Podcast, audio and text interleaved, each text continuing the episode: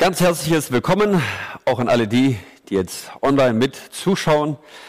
Und euch, die ihr hier seid, ganz herzliche Grüße von der Gemeinde in Itzehoe. Ich freue mich, dass ich hier sein kann, wieder im Süden.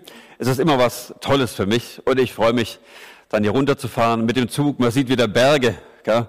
die Straßen werden langsam kurviger und äh, man hört auch wieder, wie die Leute dann anders reden, wenn ich in Stuttgart aussteige und die Ersten ziehen so ihre Koffer da vorbei und schwätzen Schwäbisch mit eurem. Das ist einfach wirklich gut und schön.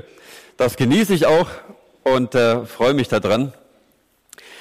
Ich habe schon gesagt, also da oben dieses Jahr, also werde ich jetzt 40, ich gesagt, mit 40 wird der Schwab gescheit, aber das bringt mir im Norden gar nichts. Also das weiß ja da keiner. Aber ihr, denke ich, ihr wisst es zu schätzen. Noch bin ich es nicht noch müssen wir auf die Gnade Gottes hoffen, auch für diesen Gottesdienst, sonst natürlich auch. Die Leute, wo ich hier übernachtet habe bei Lübkes, die haben ein kleines Fläschchen im Bad stehen und das habe ich heute Morgen gesehen. Ich weiß nicht, was für ein Spray da drin ist. Aber es war von der Marke Grace and, ich weiß gar nicht, Stella oder was. Auf jeden Fall, das Gnade, das Grace stand da drauf und dann auf Deutsch eben ein Spritzer täglich.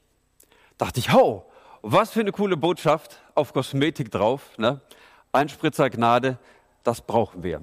Und nicht nur das, wir dürfen, wenn wir das Wort Gottes nehmen, in der Gnade baden, eintauchen. Und wenn es heute um Rahab geht, dann ist sie ein wunderbares Beispiel dafür, was die Gnade Gottes in einem Menschenleben verändern kann, was sie möglich macht. Und das Thema heißt ja Rahab frei werden von der Vergangenheit. Ja, der eine sagt vielleicht, du, meine Vergangenheit, die ist super. Da muss ich von nichts frei werden. Ein anderer, der hat vielleicht eine ganze Menge Last auch in seiner Vergangenheit, von Dingen, die er vielleicht selber erlebt hat, die tragisch waren, oder dem Dinge zugefügt wurden, die traumatisch waren. Und gerade jetzt in der Situation, wo Krieg herrscht wieder, wie viele Vergangenheiten, sage ich mal, werden belastet? Also jetzt ist es Gegenwart, wo viel Schlimmes passiert und Menschen dann mit Schuld anfangen, leben zu müssen oder mit Verletzungen, mit Verlusten. Es gibt auch ganz normale Zeiten im Leben, wo das passieren kann. Es braucht keinen Krieg dafür. Und so ist Rahab ein Beispiel von einer Person aus dem Wort Gottes, wie sie Veränderung erlebt hat. Ich will euch jetzt noch einmal fragen, etwas ganz anderes, ein technisches Gerät, das werden wir nachher noch mal brauchen. Aber nur, damit ich weiß, ob ihr damit was anfangen könnt. Wer von euch hat denn zu Hause eine Mikrowelle? Mal kurzes Handzeichen. Ja, doch, doch einige. Na, wunderbar. Also ihr wisst, was man damit macht. Na, wir kommen seit vielen Jahren ohne eine aus. Das war mal so eine Idee und irgendwie klappt das. Aber eigentlich kann man es gut gebrauchen. In der Küche mag sie ihren Platz haben. Wir werden zum Ende erst der Predigt das auflösen, warum wir sie für uns aus unseren Köpfen streichen sollten. Aber jetzt wollen wir erst einmal sehen und lernen, äh, was es eigentlich von Rahab zu sehen und zu wissen gibt. Jetzt muss ich einmal gucken. Ähm, genau. Stellt euch vor, jemand, der hier einfach in den Gottesdienst kommt, vielleicht im Chor mitsingt und ein ganz passables, anständiges Leben hat, vielleicht eine gute Familie, wo man sagt, jawohl, das ist doch eine Person, eine Frau, die muss eine gute Vergangenheit gehabt haben, die hat so eine tolle Ausstrahlung. Wunderbar. Und so könnte auch eine, ich sag mal, Rahab in einen Gottesdienst kommen, in eine Gemeinde gehen und würde ich einen guten Eindruck machen. Aber was für eine Vergangenheit hatte sie denn? Warum nehme ich sie als ein Beispiel aus der Bibel, um zu erklären, frei werden von der Vergangenheit? Was ist ihr Hintergrund? Rahab ist eine Frau aus dem Alten Testament. Sie taucht mehrmals im Neuen Testament auf, aber sie ist aus dem Alten Testament zur Zeit, als das Volk Israel das Land Kanaan erobern sollte. Also raus aus Ägypten, rein ins Land Kanaan. Und sie war aber bei diesem Auszug nicht dabei. Denn sie war eine Heidin und wohnte in dieser Stadt Jericho, die dann so prominent eingenommen wurde, als das Volk mehrmals um die Stadtmauern gelaufen ist und die dann eingestürzt sind. Und Rahab, sie bekommt Besuch eines Tages. Sie wohnt in Jericho und geht ihrem Beruf nach als Prostituierte. Auf einmal kommen zwei junge israelische Männer zu ihr zu Besuch und die wollen aber nicht das Übliche, sondern die suchen Unterschlupf und die suchen ein Versteck. Und Rahab ist voller Mitgefühl auch für diese zwei Fremdlinge, für diese zwei Ausländer aus ihrer Perspektive und versteckt sie bei sich im Haus. Und nachher redet sie mit ihnen. Das werden wir da noch mal lesen, was sie eigentlich zu ihnen sagt und äh, wie sie auf diesen Besuch auch wirklich reagiert. Aber wir sehen bei ihr ein Mitgefühl für Ausländer, die da sind. Wir sehen bei ihr ein Interesse danach, aus dem Leben, das da ist, rauszukommen, ein Wahrnehmen von dem Allerhöchsten, von Gott. Und wenn die Bibel über Prostituierte spricht, dann sehen wir, dass das Wort Gottes damit kein Problem hat, mit diesem Milieu. Wir schieben sowas vielleicht weg und sagen, oh, das wollen wir gar nicht so haben. Sowas kann man doch nicht thematisieren. Aber wenn hier vorne so schön die Bibel auch aufgeschlagen und ausgestellt ist, dann sehen wir, dass das Wort Gottes ganz authentisch ist und die Gesellschaft auch in der ganzen Bandbreite abbildet. Das war damals so und das ist heute ganz genauso. Denn das, was es früher gab, das gibt es auch heute in der gleichen Weise. Und es ist damals nicht besser gewesen und es ist heute nicht schlechter, denn wir Menschen, wir sind ja immer noch die gleichen. Und so ist es gut, dass wir im Wort Gottes lesen können und uns wiederfinden, auch heute, auch in diesen Bereichen. Und vielleicht kurz einfach ein paar Fakten auch zu diesem Gewerbe hier in Stuttgart. Es ist schon ein paar Jahre alt, aber habt ihr gewusst, dass es in Stuttgart über 400 Bordelle gibt? Und das steigt rasant. Das geht nach oben. Stuttgart ist auf dem besten Weg, Bordellhauptstadt von Europa zu werden. Ja, warum sieht man das denn nicht? Nicht so wie in Amsterdam oder bei uns oben Hamburg, da ist ja das alles ganz offen, die Reeperbahn. In Stuttgart oder hier im Süden allgemein, da hat ja oder herrscht immer noch der Pietismus Vorlauf. Und da muss sich jemand schönes Gesicht haben. Es muss alles ordentlich sein. Der Gehweg gefegt, das Auto geputzt und der Schlips in Ordnung und dann passt das alles. Entsprechend findet sowas alles hintenrum statt und ist gut versteckt. Aber das Böse, das ich verstecke, das kriegt Macht. Und das zeigt sich eben nicht nur in der Bibel damals, vor tausenden von Jahren, sondern wir sehen, es ist auch heute noch ein Thema, heute noch aktuell bei uns in der Gesellschaft. Und deshalb lohnt es sich, auch so eine alttestamentliche Person wie Rahab anzuschauen, weil wir merken, das, was sie erlebt und was sie gemacht hat, was sie erlebt hat, das ist heute noch genauso aktuell wie damals, als es in der Bibel stand. Und sie muss vornehm gewesen sein in ihrem Gewerbe, denn sie hatte ein Haus an der Stadtmauer. Das war ein teures Pflaster damals. Und so gibt es auch hier in Stuttgart vom Fünf-Sterne-Bordell bis zur Bruchbude gibt es alles. Für jeden Geldbeutel was dabei, was du dir eben leisten kannst. Die meisten, die hier sind, kommen aus Rumänien oder Bulgarien.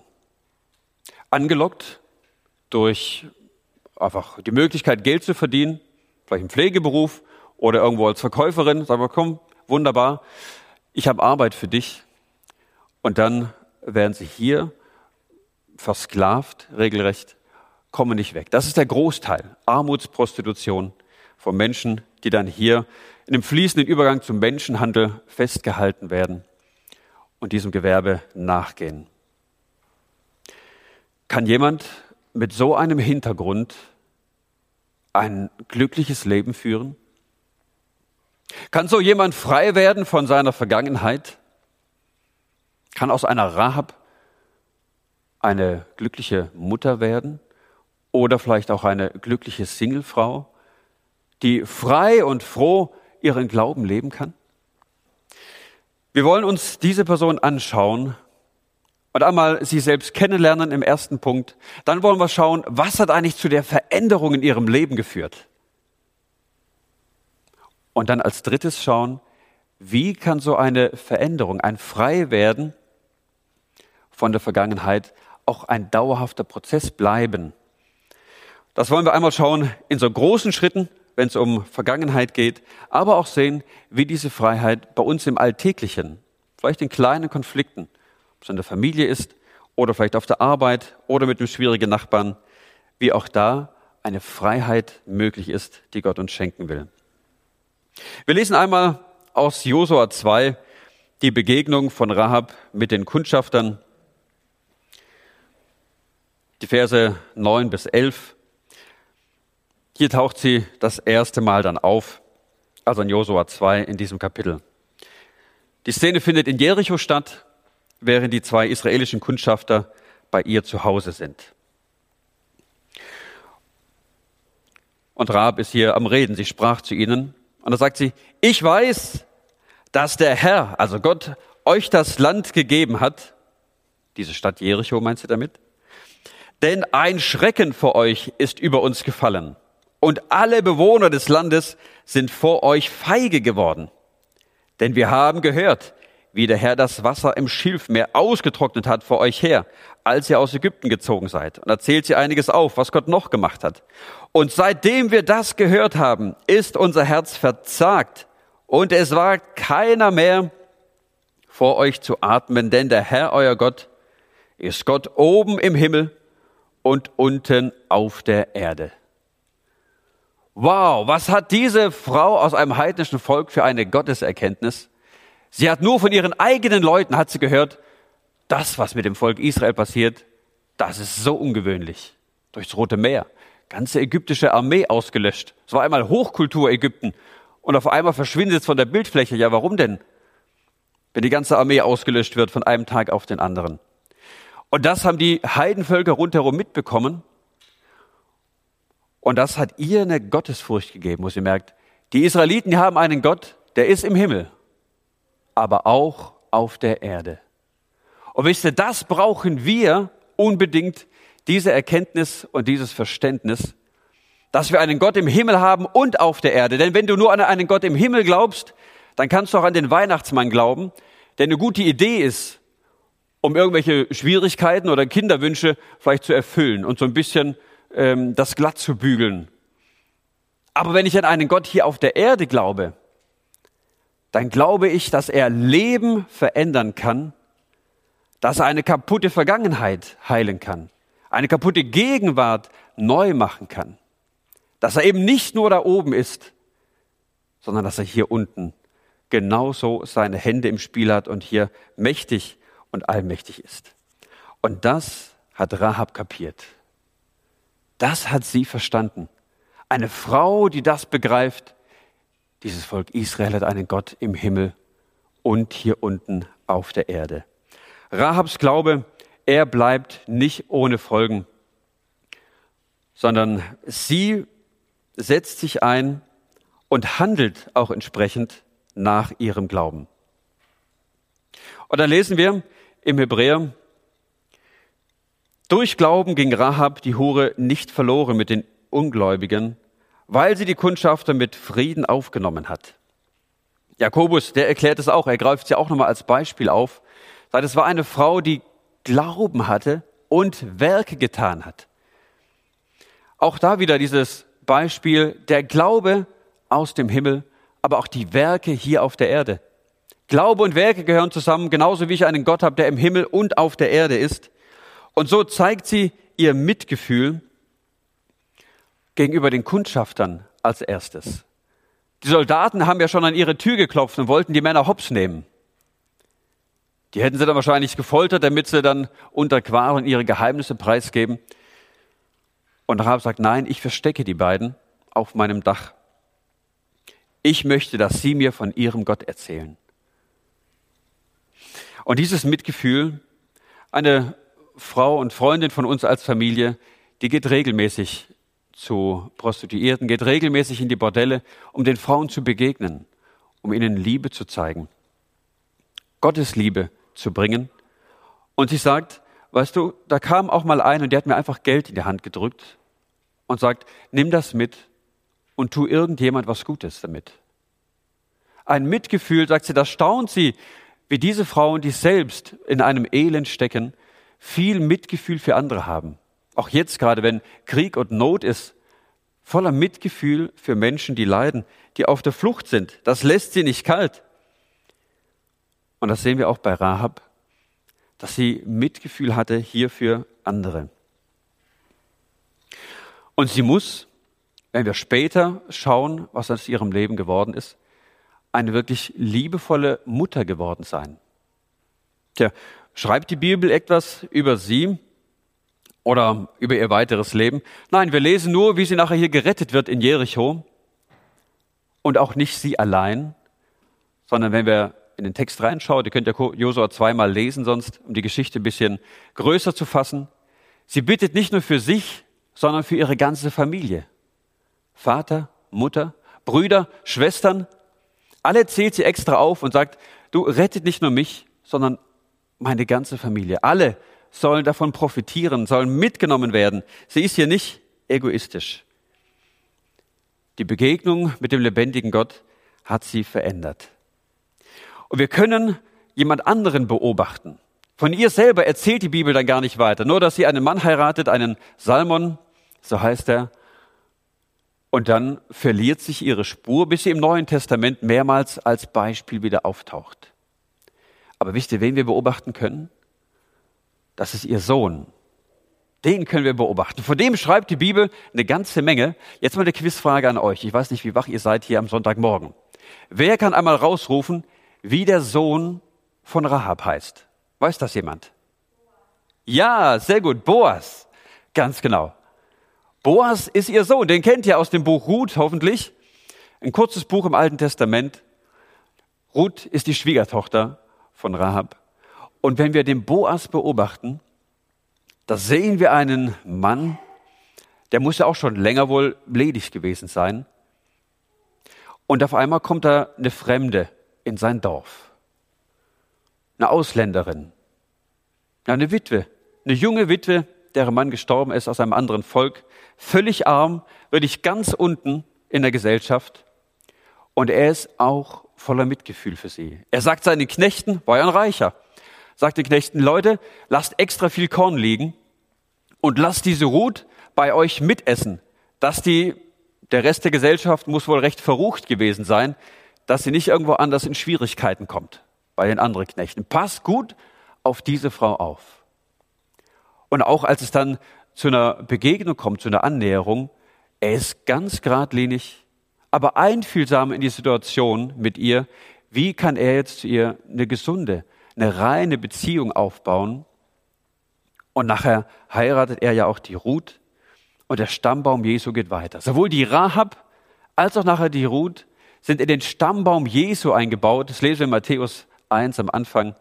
Da begegnen uns diese Frauen auch wieder. Und das sehen wir, wie Gott kein Problem damit hat.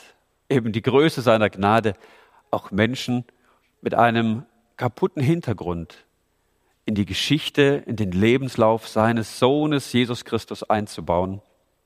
Warum?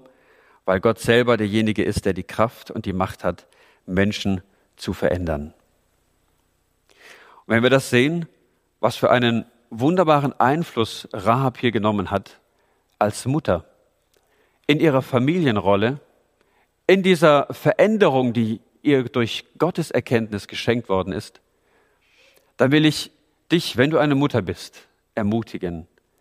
Leg auch so einen guten Samen in das Herz deiner Kinder, das Herz der Tochter oder des Sohnes, wo du ihnen Liebe mit reingibst, das Gefühl von Annahme und jeden Tag ein Spritzer Gnade, vielleicht wie aus diesem Fläschchen, wo das deutlich ist, das regiert bei uns, sodass die Kinder etwas mitbekommen, einen unvorstellbaren Schatz. Oder ihr Väter, wenn ihr eure Söhne prägt und ihnen was mitgeben wollt, dann wollen wir sie doch wie so ein Boas zu barmherzigen Jungs erziehen, zu respektvollen Männern, die Macht und Reichtum nicht ausnutzen, sondern die einfühlsam, rücksichtsvoll sind. Und wenn wir diese Vergangenheit von der Rahab im Kopf haben, dann möchte ich jeden von uns hier, der zurückschauen kann und weiß, ich hatte eine Mama, ich hatte einen Papa und die haben mich lieb gehabt. Da können wir Gott nur auf Knien dafür immer wieder Danke sagen, weil das ein Geschenk ist, weil das nicht normal ist. Wisst ihr, die Freundin von uns, die hat erzählt, dass einmal eine von den Prostituierten zu ihr kam, mit der sie sich immer wieder getroffen hat. Und ich sagte zu ihr, wenn ich eine Mutter gehabt hätte wie dich, ich wäre niemals hier gelandet.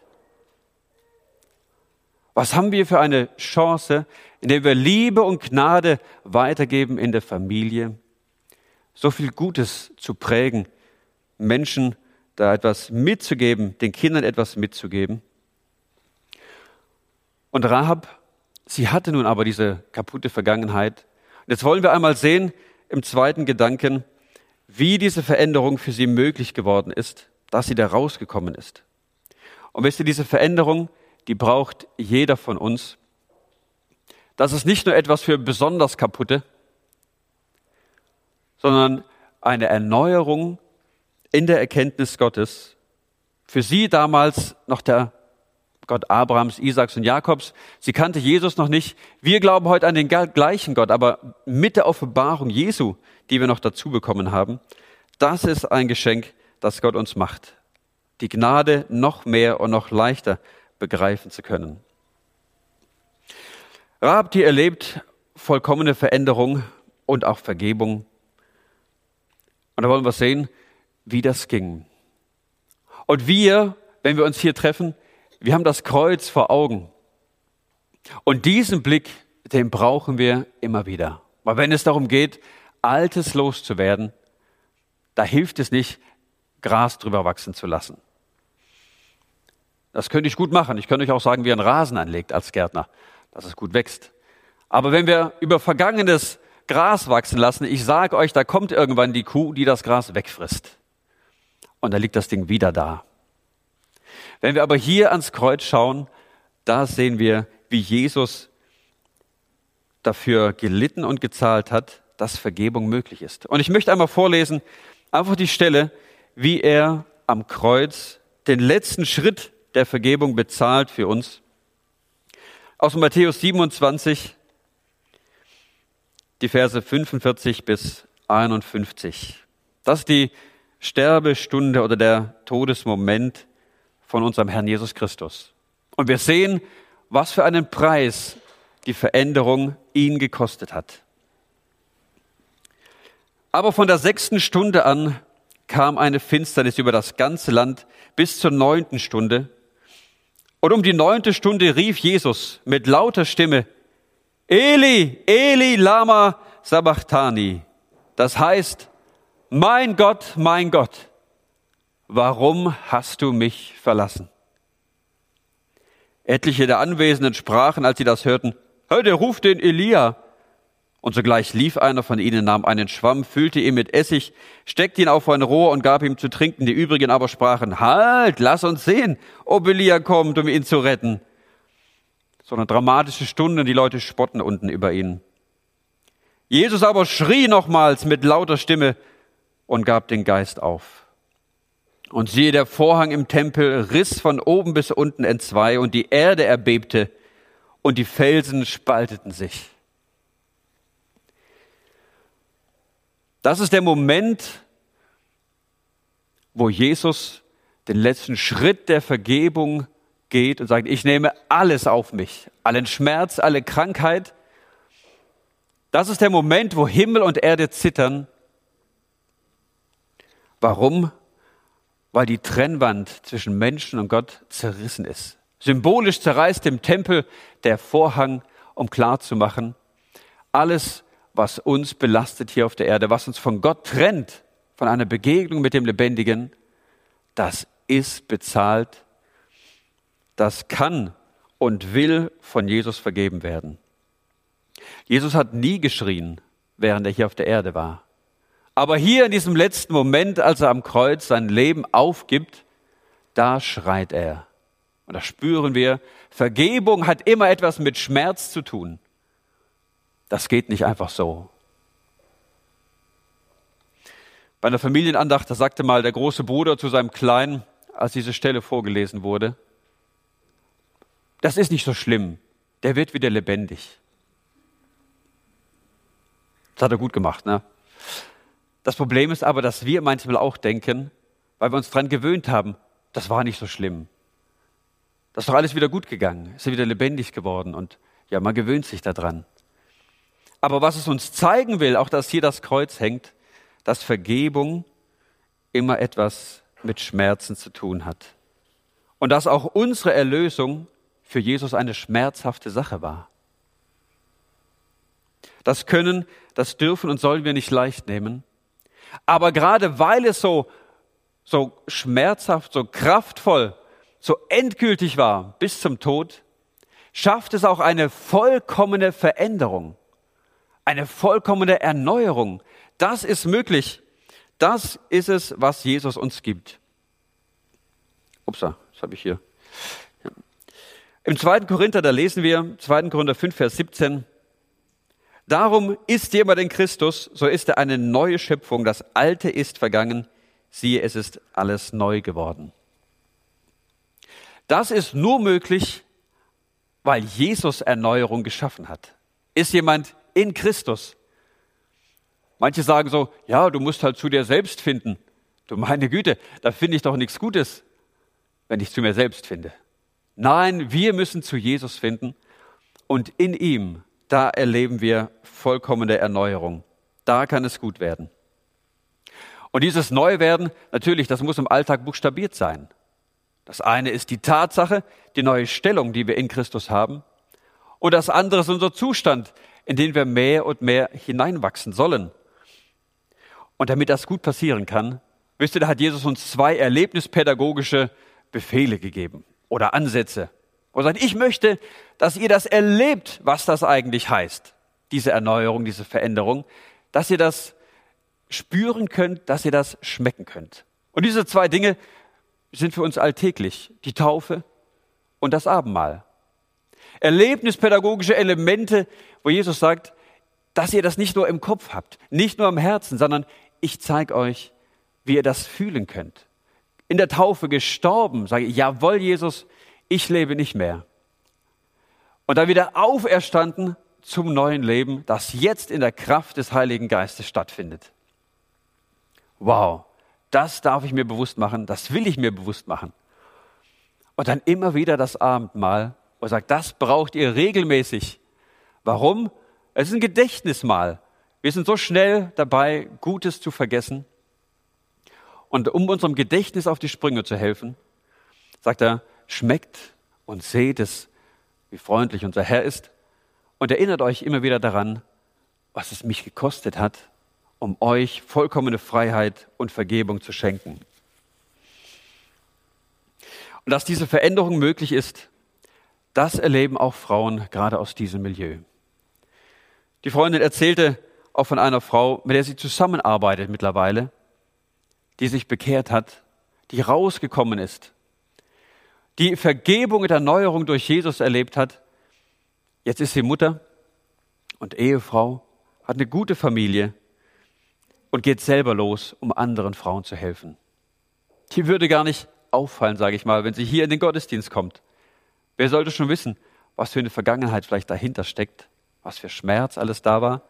Warum? Jesus kann das neu machen und er will es auch. Und wisst ihr, man muss nicht auf so schiefen Wegen gelandet sein, um zu begreifen, dass ich Gottes Gnade brauche und Gottes Veränderung. Sondern da, wo wir stehen, da, wo ich selber stehe, ich merke es von mir auch, ich hatte eine Mutter und einen Vater, die mich geliebt haben. Und trotzdem, obwohl ich ein anständiges Leben, eine gute Kindheit hatte, begreife ich in mir selber, da ist nichts Gutes ich brauche Veränderung, ich brauche Erneuerung für mich selbst einmal, dass ich meine Sünden loswerde, dass ich das Recht bekomme, einmal zu Jesus in den Himmel zu gehen. Warum? Weil ich sein Kind geworden bin. Die Bibel sagt, wer ihn aufnimmt, der bekommt das Recht, sein Kind zu sein und kann da auch sicher sein, sich wirklich freuen daran. Und trotzdem gibt es auch in meinem Leben, in meiner Vergangenheit Dinge, die ich vergeben muss. Wir waren ja als Familie in ähm, in diesem Dunstkreis, sage ich mal, von quasi Sabantu. Da bin ich aufgewachsen. Und da gab es vieles, auch an geistlichem Missbrauch oder auch Dinge, die man als Misshandlung bezeichnen müsste. Und sagt, das kann einen kaputt machen.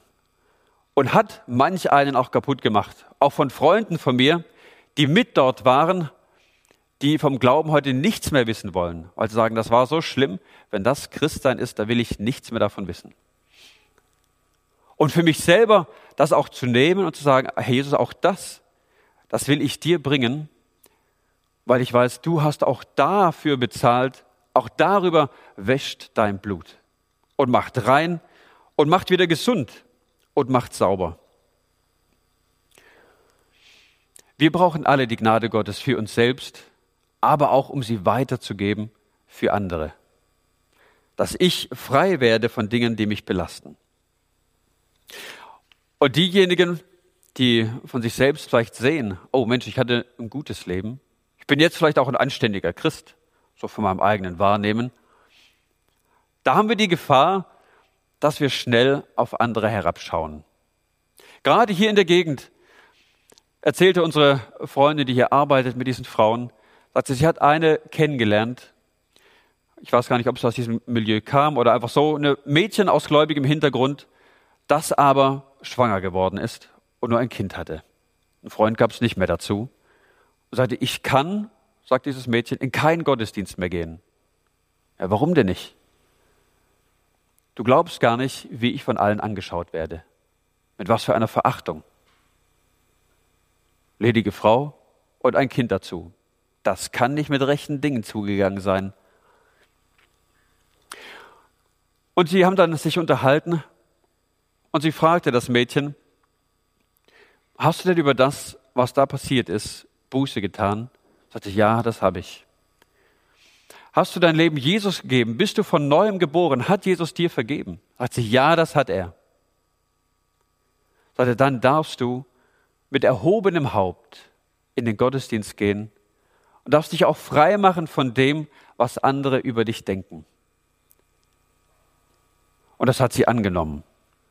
Und sie kann gehen und sagen, ja, ich hänge nicht an dem, was andere über mich sagen, wie andere mich anschauen, sondern ich darf die Vergebung Jesu für mich selber so annehmen, dass ich frei bin, auch frei bin von den Gedanken und von den Blicken der anderen. Denn auch das erzählen, sag mal, die Prostituierten immer wieder bei diesen Gesprächen, dass wenn sie in den Laden gehen, mit was für einer Verachtung sie von den, sag mal, gut bürgerlichen Leuten angeschaut werden. Und die Frage ist dann schon für uns, die wir uns, sage ich mal, feine Christen nennen und auch glauben, die das bestimmt auch ernst meinen, wie denkst du über Sünder? Und das muss ja nicht immer gleich eine Prostituierte sein, vielleicht auch Leute, die sonst nicht ganz so angepasst sind. Oder wo man es vielleicht von außen schon sieht, irgendwie so ein, ein Schlägertyp. Oder vielleicht so ein Alkoholabhängiger. Du sagst, ach du meine Güte, kaputtes Leben. Wisst ihr, wir folgen doch Jesus Christus nach. Und ich habe mich gefragt, kann ich mir sein Gesicht vorstellen mit einem verächtlichen Blick? Habe ich nicht hingekriegt. Denn Jesus, was heißt es denn von ihm? Er war ein Freund der Sünder und Zöllner, der Betrüger.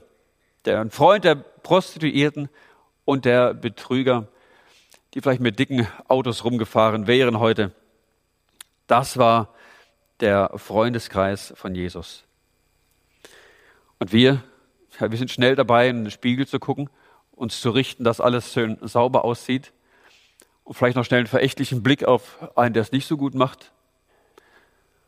Aber genau da mahnt uns die Bibel, sagt, das geht nicht. So können wir nicht leben.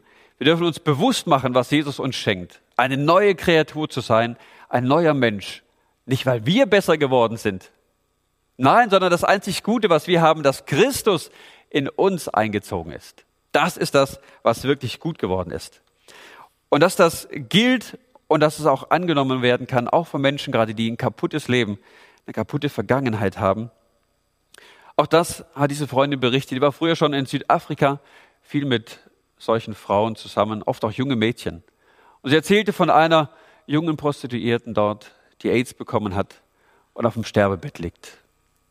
Sie hat sie besucht Und Gott schenkt einen Moment und sie nimmt Jesus an, kurz vor dem Ende ihres Lebens. Und sie erlebt absolute Heilsgewissheit, sagt, wunderbar, meine ganze Vergangenheit ist weg. Ich kann mich freuen, ich kann hier liegen und weiß, ich werde bald sterben, aber ich habe Frieden im Herzen. Ich bin frei von allem. Schaut mal, was kann so jemand bringen? Jesus. Das Einzige, was in diesem Moment in diesem Zimmer steht, das ist doch die Gnade Gottes. Groß, unfassbar. Und diese Gnade, die gilt für jeden von uns.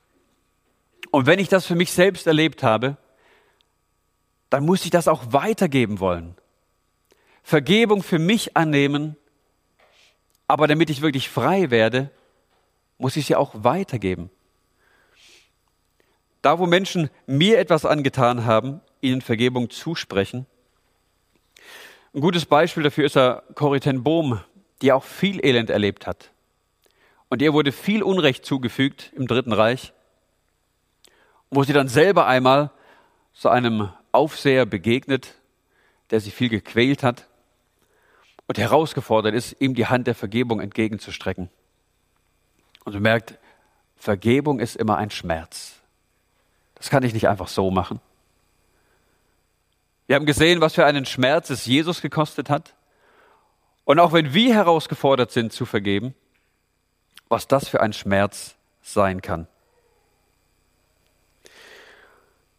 Ich weiß nicht, wo du herausgefordert bist in deinem Leben, vielleicht Dinge hast, wo du sagst, ja, das belastet mich noch. Das kommt immer wieder hoch. Ich habe versucht, Gras drüber wachsen zu lassen, aber das will nicht so richtig. Das verdeckt nichts. Warum nicht? Weil das nicht helfen kann. Es braucht es, Vergebung wirklich anzunehmen und weiterzugeben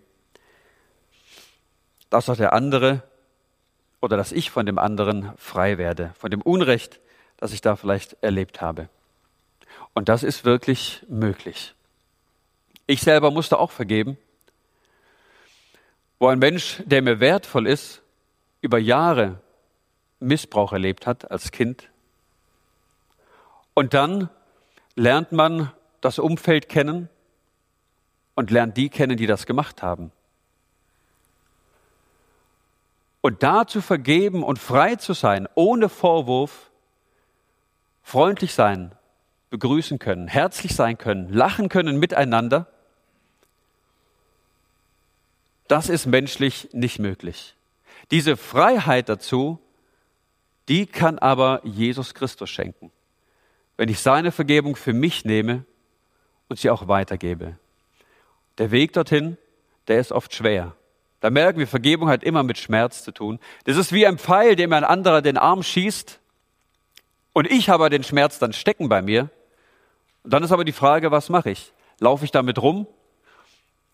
Oder Vergebung ist nochmal ein Schmerz, ihn wieder rauszuziehen, aber nicht dem anderen an den Kopf zu werfen, sondern wo muss das hin? Hier und das Kreuz. Da kann ich frei werden davon. Da kann ich mir auch die Kraft holen, anderen zu vergeben.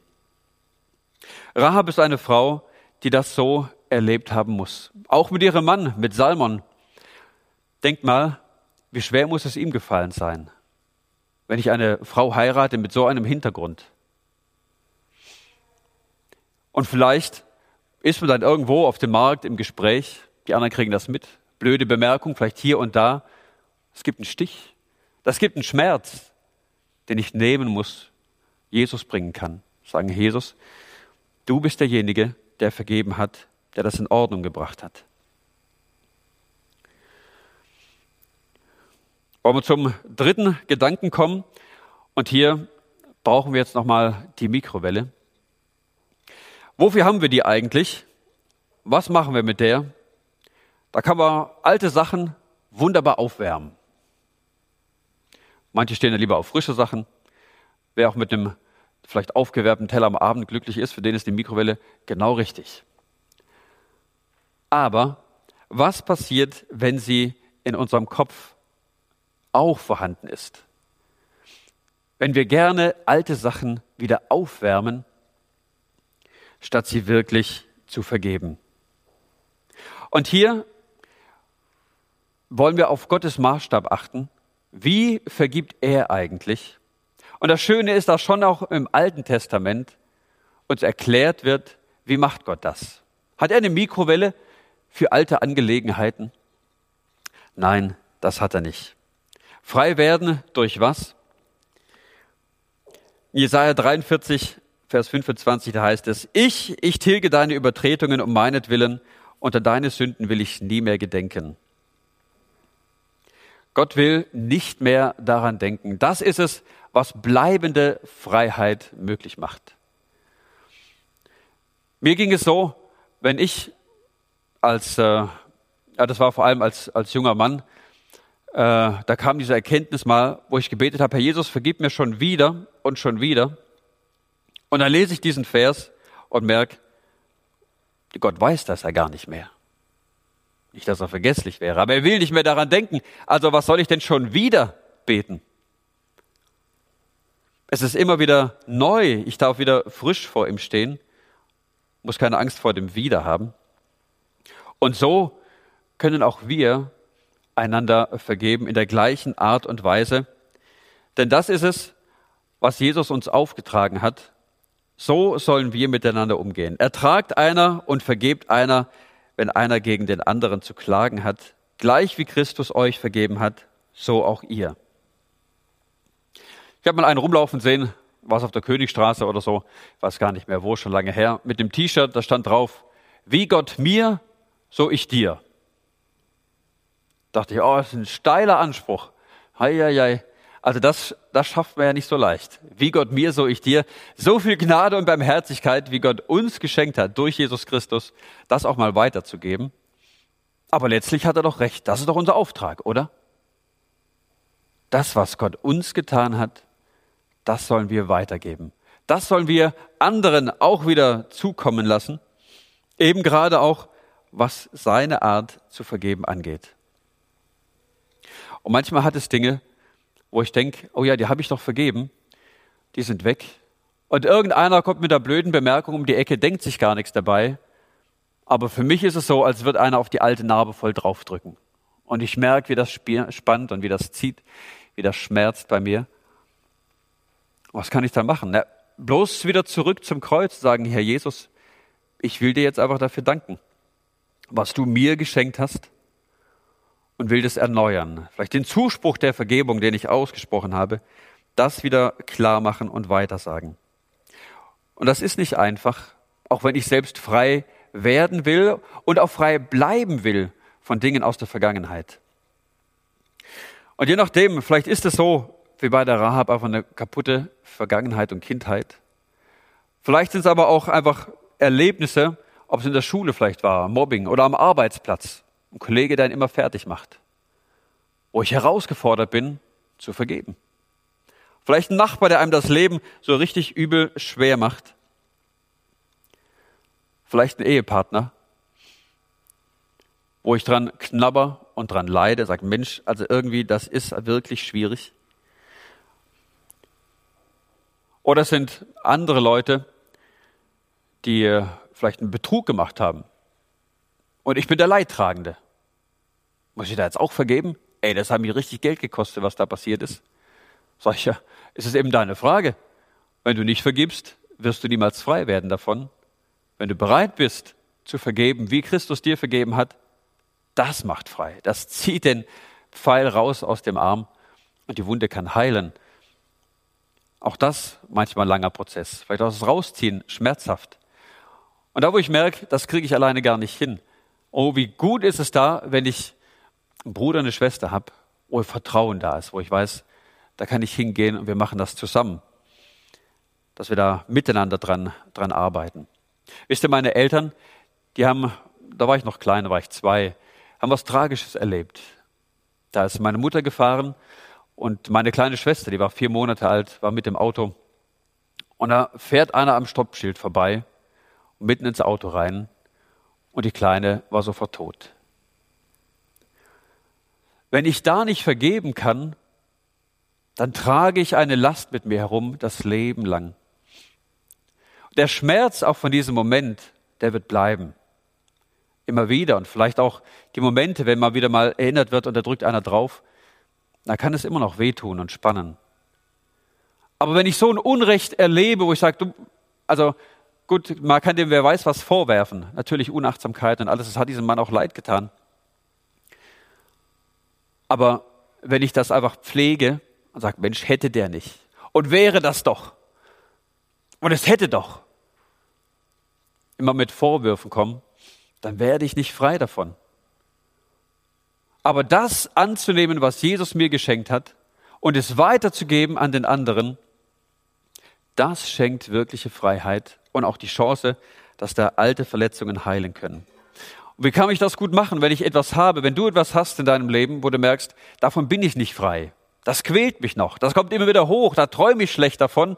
Und wenn ich morgen auf die Arbeit gehe, vielleicht habe ich dann die Situation wieder, dass ich irgendwie unterdrückt werde oder den Stress abkriege oder wie auch immer.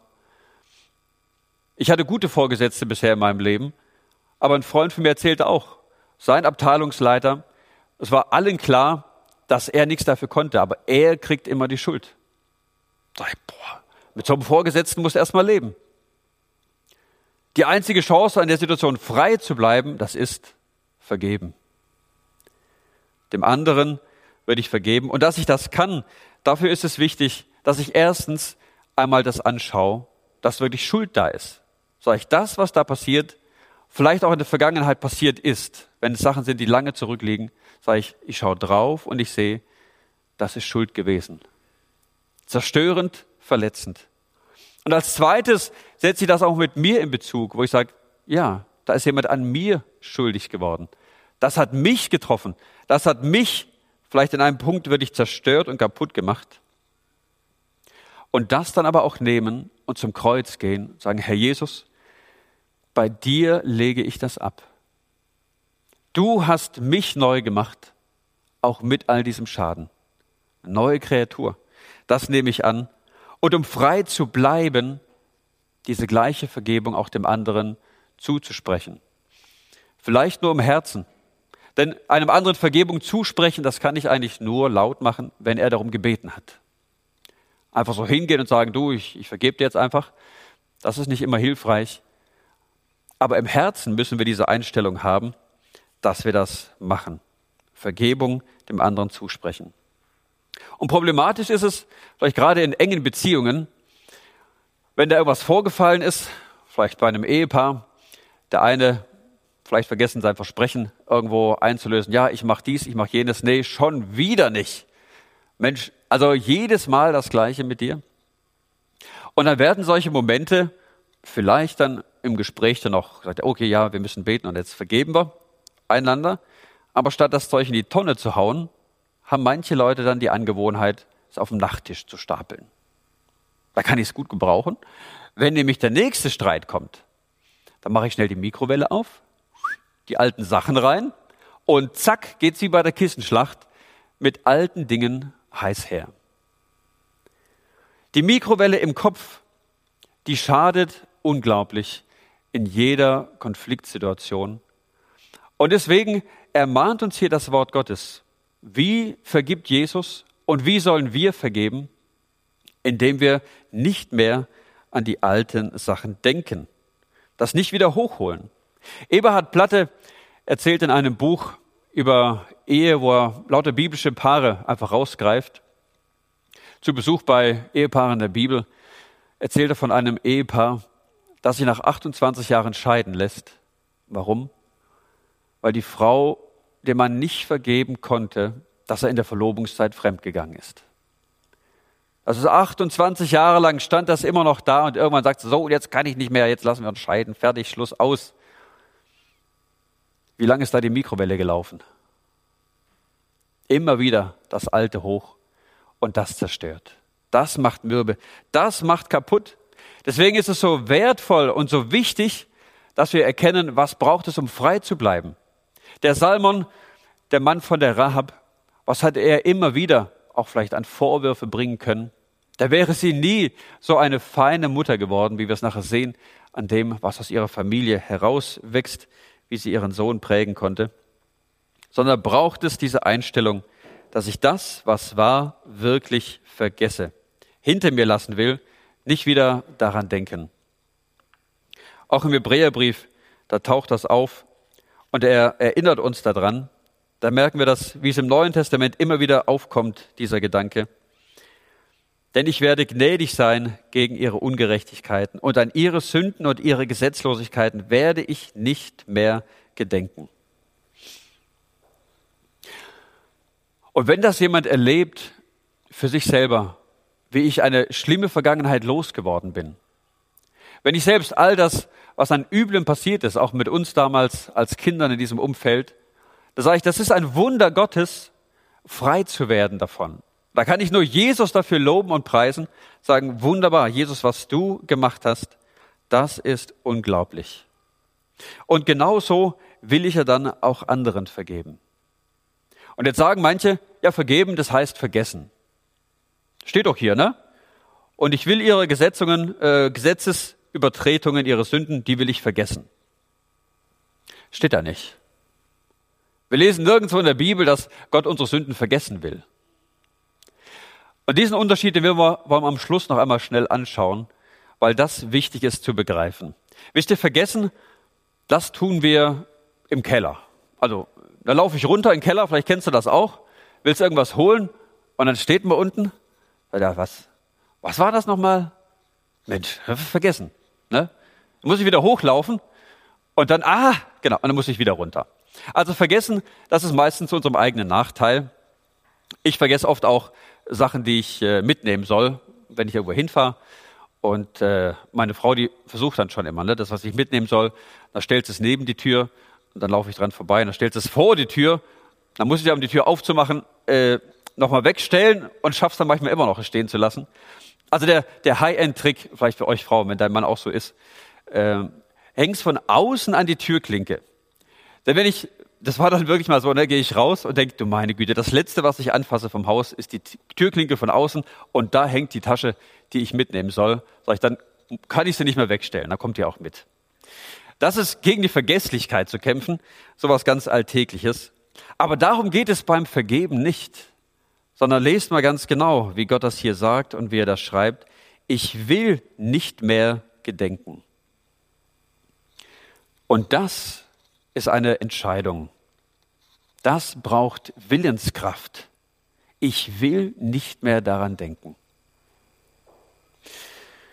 Und was für ein Segen steckt da drin in so einer Entscheidung, wenn ich sage, ja, ich will das nicht mehr. Mit diesem Bewusstsein, dass ich sage, ich will nicht mehr daran denken, da versetze ich meiner Gerechtigkeit und meinem Gerechtigkeitsgefühl den Todesstoß. Wir Menschen haben ja alle ein großes Gerechtigkeitsempfinden. Und da, wo mir jemand Unrecht tut, das spüre ich aber ganz deutlich. Das fängt ja bei den Kindern schon an.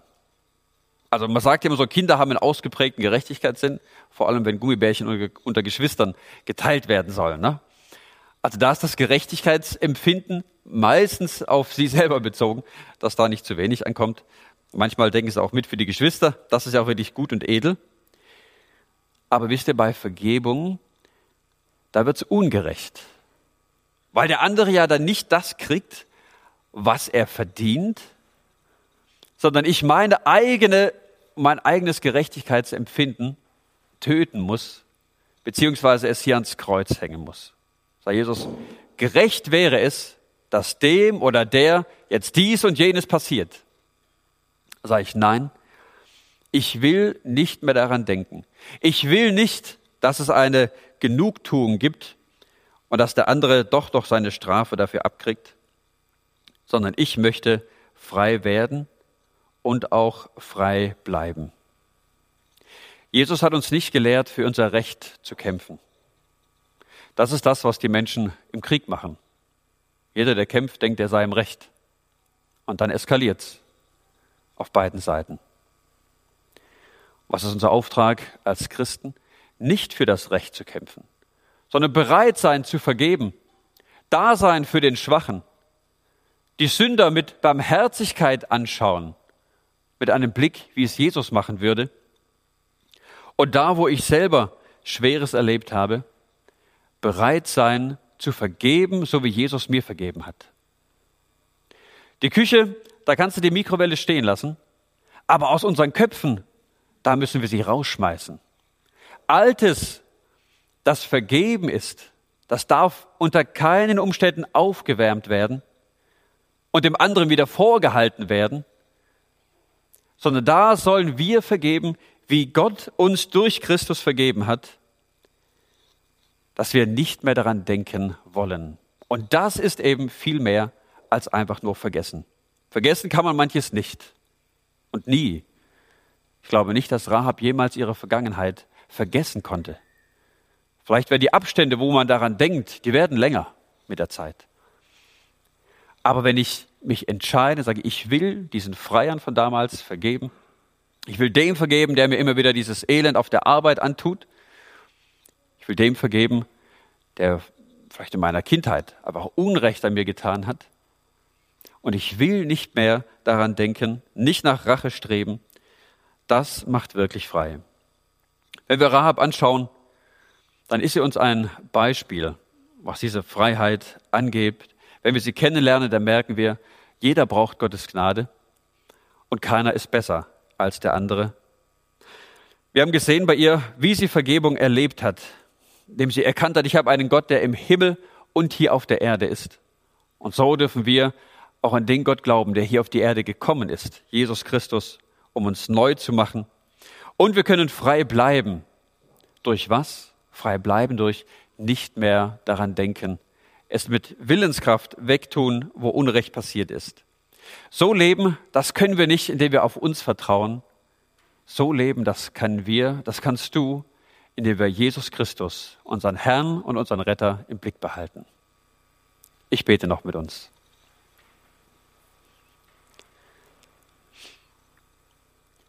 Herr Jesus Christus, wir danken dir dafür, dass du der gleiche Gott bist, gestern, heute und auch bis in alle Ewigkeit. Und wir sehen, wie du ein Leben wie das von Rahab verändert hast, neu gemacht hast, hast sie in deinen Stammbaum eingebaut. Und wir wollen beten darum, Jesus, dass auch wir diese verändernde Kraft von deiner Gnade, von deiner Vergebung erleben dürfen, uns das immer wieder bewusst machen, was du uns geschenkt hast. Und ich möchte beten für uns, die wir hier zusammen sind.